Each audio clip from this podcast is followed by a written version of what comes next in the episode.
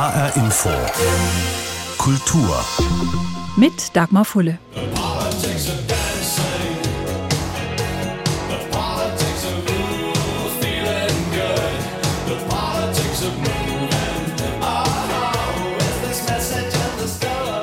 Politiker sind DJs, legen Platten auf, anstatt zu regieren, tanzen und fühlen sich gut. The Politics of Dancing. Erster und einziger Hit der britischen Band Reflex Mitte der 80er Jahre.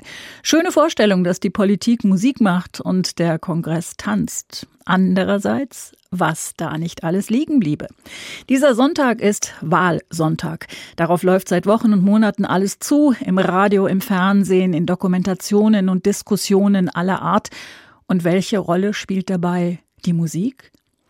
Politik und Musik, Politik und Pop, Politik und Zeitgeschichte haben und hatten immer miteinander zu tun.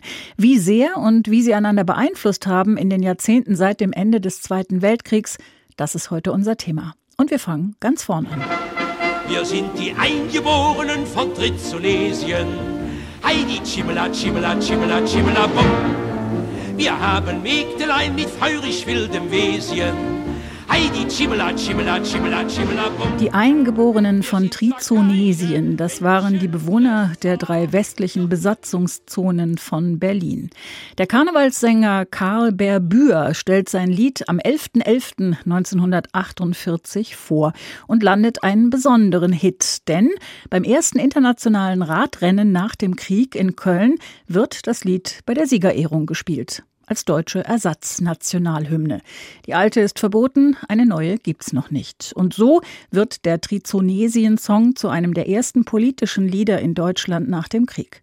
Menschen, die diese Zeit miterlebt haben, brauchen nur ein paar Takte zu hören und haben sofort Bilder im Kopf und das Lebensgefühl dieser Jahre im Bauch. So wie später vielleicht bei Reinhard May und den Protestliedern der Burg Waldeck. Starkstrom tot, Elektrofalle aus dem Baukasten für alle. Schreibt, wollt ihr noch mehr davon? Der Warenhausdirektion. Eierchen mit Napalmgas, legt euch dann der Osterhas. Oder vielleicht bei den Pudis. Wenn ein Mensch kurze Zeit lebt, sagt die Welt, dass er zu früh geht. Bei Nena.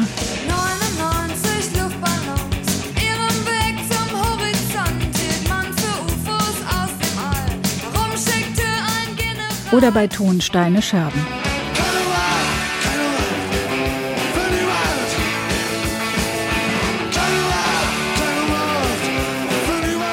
Hits und Hymnen, so heißt eine aktuelle Ausstellung im Haus der Geschichte in Bonn.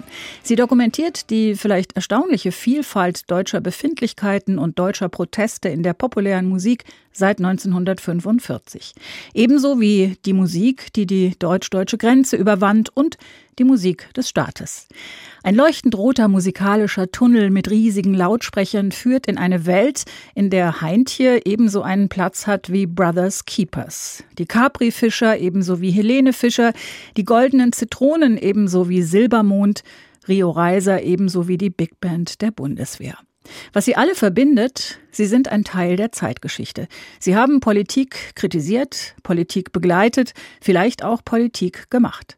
Die weiße Gitarre von Nicole ist hier, die Gitarre, die Udo Lindenberg Erich Honecker geschenkt hat, das Harmonium von Wolf Biermanns Konzert in Köln, die Lederjacke von Scorpions Frontmann Klaus Meine und das Originalmanuskript von Wind of Change. Schuhe von Love Parade Besuchern, Fotos, Konzertplakate, Plattenspieler, Radiogeräte. Was in der Ausstellung auffällt, direkt nach dem Krieg gab es durchaus Schlager mit zeitgeschichtlichen Bezügen, wie eben das Trizonesien-Lied. Dann aber kam offenbar eine lange Phase, in der nichts war außer Capri-Fischer, Heimatfilm, Heintje und Herzschmerz. Naja, nicht ganz, sagt der Kulturwissenschaftler Ingo Grabowski. Also Liebe und Leid haben natürlich in der Zeit, sagen wir mal so, des Wirtschaftswunders schon dominiert. Es gab aber auch immer äh, Schlager, die soziale, gesellschaftliche Themen aufgegriffen haben und vielleicht auch in ironischer Weise ein bisschen verarbeitet haben. Also Mitte der 50er Jahre sang Peter Alexander äh, zusammen mit Leiner Neger zum Beispiel die süßesten Früchte fressen nur die großen Tiere. Das war sozusagen so eine leise Kapitalismus-Kritik. es gab im Wirtschaftswunder den Konjunktur-Chacha von Hasi Osterwald. Mitte der 60er Jahre hat Freddy Quinn mal einen Schlager gegen die sogenannten Gammler gesungen. Wir Darin sagen er, also wer hat auch lange Haare, aber sie sind gewaschen, wir. Nicht? Also das war eigentlich nicht so ein großer Hit, äh, glücklicherweise muss man sagen. Heute stehen einem da so ein bisschen die Haare zu Berge, um im Bild zu bleiben. Aber es gab schon immer auch Anspielungen auf gesellschaftliche äh, Zustände im Schlager. Aber es ist schon richtig, das meiste, das waren Fernwehschlager, oder Heimatschlager und das bediente offenbar eben das Bedürfnis des Publikums. Die Leute wollten eben träumen von einer heilen Welt und das war auch das, was dem Schlager dann später so etwa ab 68 zum Vorwurf gemacht wurde. In der Zeit hat es ja dann noch wieder angefangen, ähm, unter anderem auf der Burg Waldeck durch die Liedermacher, die da waren und so, dass es wirklich wieder das, ja, das politische Lied gab und auch das Protestlied das wurde natürlich schon auch so ein bisschen als Gegenmodell zum kommerziellen Schlager entwickelt. Also da gibt es eben sozusagen die Pole Kommerzialität und Authentizität. Also einmal sozusagen Lieder, die nur für den kommerziellen Erfolg geschrieben werden, Schlager eben, und Lieder, die authentisch die Haltung des Künstlers äh, transportieren. Da reicht es dann auch oft aus, wenn die einfach auf der Gitarre gesungen wurden, wie im amerikanischen Folk der Zeit. Das sind ja da die großen äh, Vorbilder. Nicht umsonst fängt äh, Bob Dylan etwa auch zu dieser äh, Zeit an äh, zu singen, der ja eben auch mit der Gitarre äh, anfing und erstmal sozusagen Haltung verbreitete. Ich wage mal zu behaupten, nachdem ich diese Ausstellung gesehen habe in Bonn, dass es keinen Menschen in Deutschland gibt, der da durchgehen kann und wirklich gar nichts findet, womit er sich mal identifiziert hat oder das vielleicht auch noch heute tut. Was würden Sie sagen? Sie haben ja auch schon gerade von Identität gesprochen. Wann wird ein Song identitätsstiftend? Wann ist er mehr als nur so ein, ja, so ein Grundrauschen, das schnell wieder weg ist?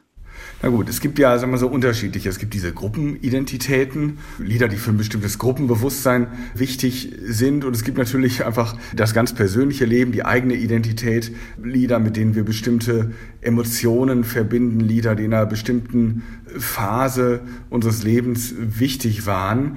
Wir rufen ja, wenn wir ein Lied hören, das uns, ich weiß nicht, 1985 äh, wichtig war, rufen wir immer auch so ein bisschen diese Zeit wieder wach. Das ist ja das Erfolgsrezept von Oldie-Sendern im Radio oder äh, diesen ganzen Sendungen, die auch im Fernsehen laufen, wo immer wieder die 70er, 80er, 90er Jahre aufgewärmt werden. Wir flüchten damit natürlich auch immer in eine scheinbar heile Welt zurück, in der wir vielleicht mal glücklich waren. Jetzt ist es so, dass alle Künstler und Bands, die in der Ausstellung zu sehen sind, erfolgreich waren. Alle diese Songs waren auf ganz eigene Art äh, Hits und auch fast alle in deutscher Sprache, wenn man jetzt mal von Rollover Beethoven oder so absieht. Die anderen also fast durchgehend in Deutsch. Aber sehr unterschiedlich musikalisch. Wo verlaufen für Sie die Grenzen zwischen, sagen wir mal, Schlager und Protestsong oder auch Rocksong? Da ist ja auch viel dabei von, von Bab oder auch von anderen. Ja, ich ziehe eigentlich gar nicht so starre Grenzen zwischen Schlager, Popsong, Rocksong, Protestsong. Das sind im Grunde Etiketten, die die Plattenfirmen auf die Lieder kleben oder auf die Bands kleben, damit es sich eben verkaufen lässt. Die einen wollen eben Schlager kaufen und deswegen klebe ich an Helene Fischer das Etikett Schlager. Die anderen wollen einen Popsong, deswegen klebe ich auf Andreas Boranis oder Mark Forsters Titel eben das Etikett Popsong. Aber im Grunde sind das natürlich genauso Schlager wie die Lieder von Helene äh, Fischer auch. Und auch ein Protestsong kann natürlich ein Schlager sein oder ein Schlager kann ein Rocksong sein. Also Wolfgang Petri hat ja einen sehr einfachen Rock, aber er hat natürlich Rock äh, Musik gemacht. Aber ich glaube, einer Band wie Bab oder den Scorpions dürften Sie nicht sagen, ihr macht ja im Grunde auch Schlager. Ja, wenn der Abstand äh, weit genug ist und dafür ist ja im Moment meistens gesorgt, dann würde ich denen das auch äh, sagen. Nicht, dass mich da. Aber äh, äh natürlich machen die, also die Scorpions, die singen halt äh, Schlager auf Englisch, aber das Konzept ist im Grunde das Gleiche wie beim Schlagersänger auch. Die sehen ein bisschen anders auch. Die haben dann eine Lederjacke an auf der Bühne und ist eine gewisse andere Ästhetik. Aber natürlich machen die auch Schlager. Also ich meine, nicht umsonst, wenn Sie sozusagen alte Spiegelhefte etwa der 50er oder 60er Jahre durchblättern, da wird Elvis Presley als amerikanischer Schlagersänger eben bezeichnet, nicht beleidigt. Das war eben der Unterschied. Früher wurde der zwischen leichter Musik und ernster Musik äh, gemacht, zwischen Klassik und allem anderen sozusagen. Und heute kleben die Schallplattenfirmen eben noch ein paar Etiketten mehr auf die CDs oder auf die Dateien, die sie jetzt mittlerweile streamen können. Aber im Grunde sind das alles Untergenres der Popmusik, der Popularmusik, wenn man so möchte, aus meiner Sicht sagt der Kulturwissenschaftler Ingo Grabowski.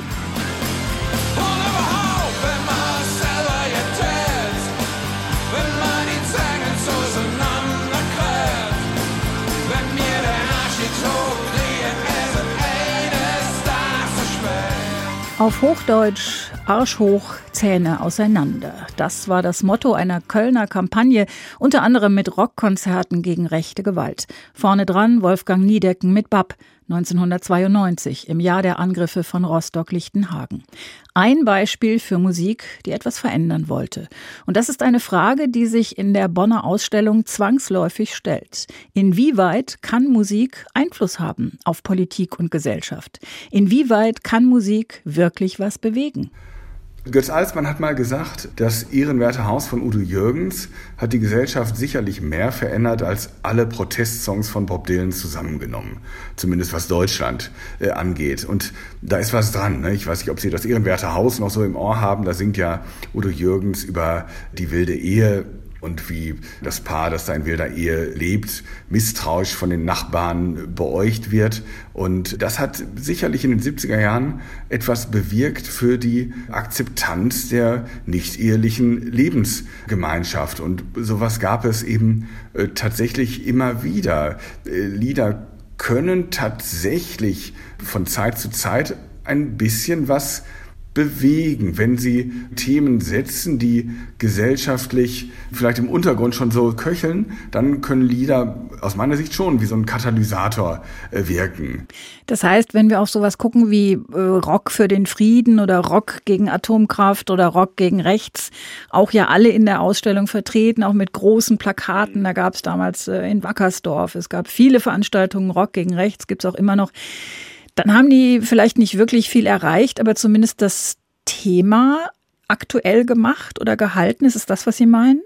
Beim Rock äh, gegen rechts ist es natürlich so, wenn jetzt Wolfgang Niedecken oder Udo Lindenberg oder wer auch immer gegen Rechtsradikale ansingen und äh, auftreten, dann werden sie die, die nicht überzeugen davon, dass deren Haltung falsch ist. Aber wenn ich mal an so ein großes Konzert wie das Arschu-Konzert seinerzeit in Köln erinnern darf, wo ich glaube 100.000 Leute zusammenkamen, um die Kölner Bands sich anzuhören, die äh, gegen rechten Terror auftraten, das bewirkt natürlich, dass sich die Leute nicht mehr so ohnmächtig fühlen, dass sie das Gefühl haben, eben, äh, wir können ein Zeichen äh, setzen dagegen. Und das war schon auch, meine ich, seinerzeit in gewisser Art und Weise äh, erfolgreich. Es hat nämlich den Leuten selber signalisiert, es hat auch den rechtsradikalen Terroristen signalisiert, es hat dem Ausland signalisiert, dass die Mehrheitsgesellschaft eben anders tickt, als es manche gerne möchten. Also ich glaube schon, dass diese Zeichen äh, wichtig sein können, auch wenn sie inhaltlich niemanden sozusagen überzeugen von anderen Meinung. Darum geht es da nicht.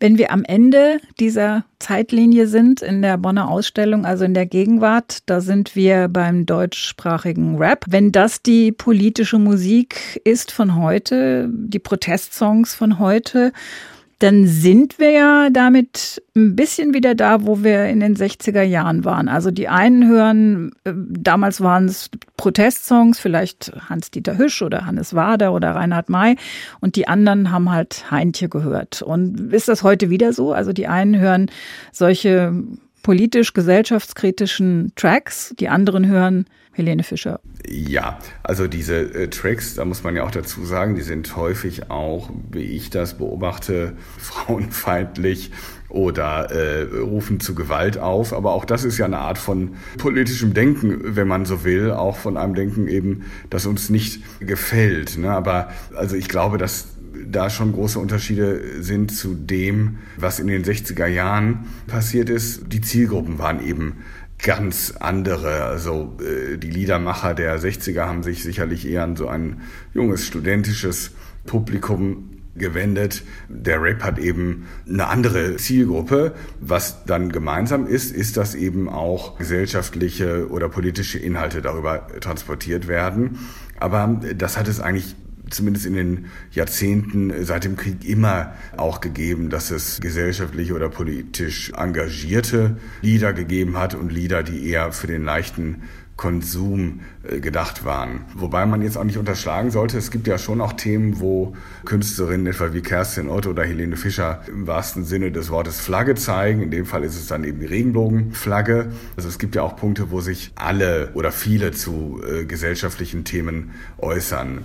Insgesamt ist es aber nicht im Interesse oder kann es nicht im Interesse sein von Schlagerinterpretinnen und Schlagerinterpreten politisch zu polarisieren, denn sie wollen ja möglichst breite Zielgruppen erreichen. Rapmusik richtet sich sicher eher an eine äh, begrenzte äh, Zielgruppe und insofern kann die sicherlich auch äh, stärker inhaltlich polarisieren. In der Ausstellung im Haus der Geschichte ist deutschsprachiger Rap vertreten beispielsweise durch Brothers Keepers, einen Zusammenschluss von hauptsächlich afrodeutschen Künstlern und einer Initiative gegen Rassismus und Fremdenhass. Dies ist sowas wie eine letzte Warnung, denn unser Rückschlag ist längst in Planung. Wir fallen dort ein, wo ihr auffallt, gebieten eurer braunen Scheiß endlich auffallt. Hits und Hymnen, unsere Sendung zum Wahlwochenende über Musik, die Zeitgeschichte begleitet, die Politik kritisiert und die vielleicht nicht die Welt verändert, aber etwas anstoßen kann. Eine besondere Rolle in der Bonner Ausstellung spielt der Kampf westlicher Bands und Künstler um Auftritte in der DDR. In den 80er Jahren gelingt es Bob Dylan, Joe Cocker, Brian Adams oder Bruce Springsteen, in Ostberlin Konzerte zu geben. Wer dabei war, erinnert sich an Aufbruchstimmung und ein Gefühl von Freiheit. Waren die Konzerte also auch wichtig für die Bewegung, die dann letztlich zum Fall der Mauer geführt hat? Dazu nochmal Ingo Grabowski. Also, ob das wichtig war für die Bewegung, das vermag ich nicht zu sagen. Aber was man sicherlich sagen kann, ist, die westlichen Bands oder Künstler wie Udo Lindenberg, der jahrelang dafür gekämpft hat, im Osten auftreten zu dürfen, die haben den Menschen eben signalisiert, dass sie nicht alleine sind, dass sie nicht vergessen sind, dass sie eben bei uns in irgendeiner Art und Weise auch noch vorhanden sind. Und insofern waren diese Konzerte, waren diese Bemühungen, vor allen Dingen von Udo Lindenberg, den muss man da ja ganz besonders hervorheben, extrem wichtig, weil das so ein Stück Freiheit eben auch war, dass man sich dann auch östlich der Mauer erlauben konnte, wenn man heimlich eben Udo Lindenberg Sonderzug nach Pankow gehört hat. Entschuldigen Sie, ist das der Sonderzug nach Pankow? Ich muss mal eben dahin, mal eben nach Ostberlin. Ich muss da was klären mit eurem Oberindianer. Jodeltalent und will das Spiel mit einer Band. 1983 ist es für Udo Lindenberg endlich soweit. Er spielt in Ostberlin. Nur kurz und ohne seinen aktuellen Hit, aber immerhin. Er steht auf der Bühne im Palast der Republik. Ort und Konzert sind längst Geschichte. Geblieben ist allein die Palastwanne, also das Fundament. Und auch die Erinnerungen an das legendäre Konzert sind bei vielen Menschen schon verblasst. Ja, ich kann mich erinnern, dass das war, aber mir auch nicht. Da bin ich geboren worden 1983. Über die Zeitung habe ich das mitbekommen. Ich weiß, dass viele draußen standen. Für den Frieden von deutschem Boden darf nie wieder ein Krieg ausgehen. Viereinhalbtausend Blauhemden, ausgesuchte FDJler und Parteifunktionäre verfolgen das Konzert im Saal. Die eigentlichen Fans aber stehen draußen. Ja, das Schlimmste, was ich erlebt habe, war erst spät in der Nacht. Auch Nikolas Becker muss draußen bleiben. Er ist damals 22, ebenfalls Lindenberg-Fan und auch Fotograf. Na, ich selbst wurde verhaftet, weil ich Sicherheitskräfte fotografiert hatte. Also ich habe mit einem gesprochen, der war 14, 15 Jahre alt, der ist einfach nur vorbeigelaufen auf dem Weg zu seiner Oma. Sie haben relativ wahllos und zum Teil wirklich völlig grundlos Leute mitgenommen. Mehrere Dutzend junger Menschen werden abtransportiert. Auch Nikolas Becker wird noch während des Konzerts in eine ehemalige Feuerwache in der Voltaire-Straße gebracht. In der Nacht habe ich sehr, sehr gewalttätige, brutale Szenen erlebt, die ich dem System bis dahin überhaupt nicht zugetraut hatte. Und habe wirklich die letzten Illusionen, die ich noch in Bezug auf Sozialismus und eine einigermaßen humane Gesellschaft hatte, völlig verloren. Ach, lassen Sie mich mit solchem Quatsch in Ruhe. Egon Krenz ist damals FDJ-Chef und damit Ehrengast im Palast der Republik. Von Verhaftungen will er auch Jahrzehnte danach nichts gewusst haben. Ich habe da drin in der Halle genug zu tun gehabt. Wenn es dort Leute gegeben hat, dann weiß ich ja nicht, dann muss ich zuerst fragen, warum wurden die abgeführt? Weiß ich doch nicht. Keiner will sterben. Lindenberg spielt gerade mal vier Songs, den Sonderzug nach Pankow natürlich nicht. Der ist verboten, ebenso wie politische Äußerungen. Doch Udo hält sich nicht daran. Weg mit allem Raketenschrott in der Bundesrepublik und in der DDR. Nirgendwo wollen wir auch nur eine einzige Rakete sehen. Keine Pershings und keine SS-20. Diese Äußerung wird ihm später zum Verhängnis, denn es gibt noch einen zweiten Zwischenfall. Lindenberg schleicht sich heimlich zu den Fans nach draußen. Eine Riesenblamage für die Staatssicherheit. Markus Streim zum Auftritt von Udo Lindenberg 1983 im Palast der Republik in Ostberlin. Und dann ist da natürlich noch das hier.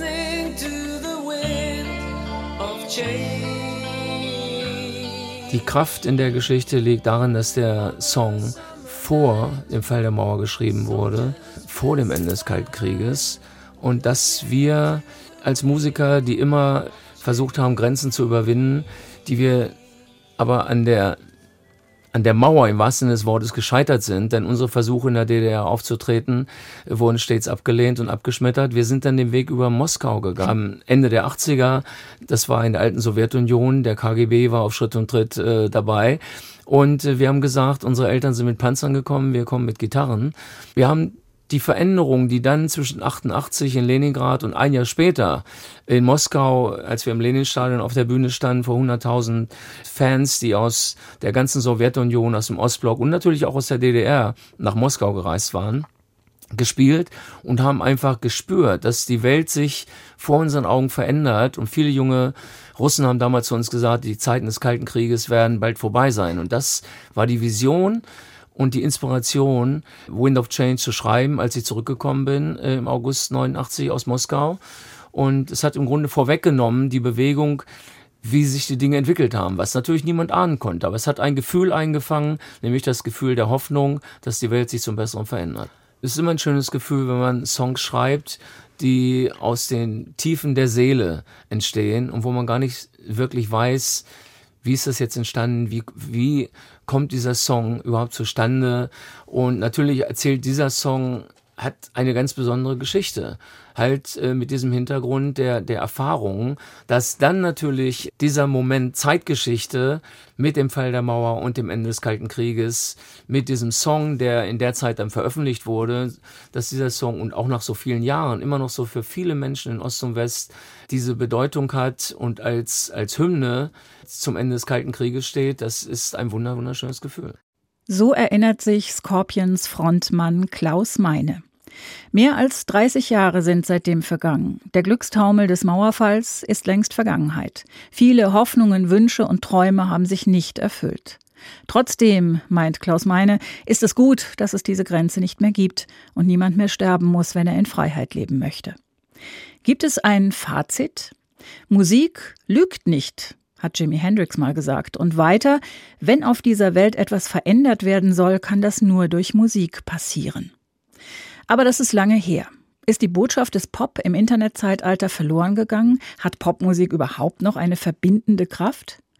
Durchaus, meint der Journalist Mike Brüggemeier. Gerade in Fragen der Identitätspolitik, die sich um die Rechte von Frauen, Schwarzen, Schwulen oder Minderheiten dreht, ist Pop noch immer eine wichtige Stimme. Denn hier ist Anderssein das Salz in der Suppe.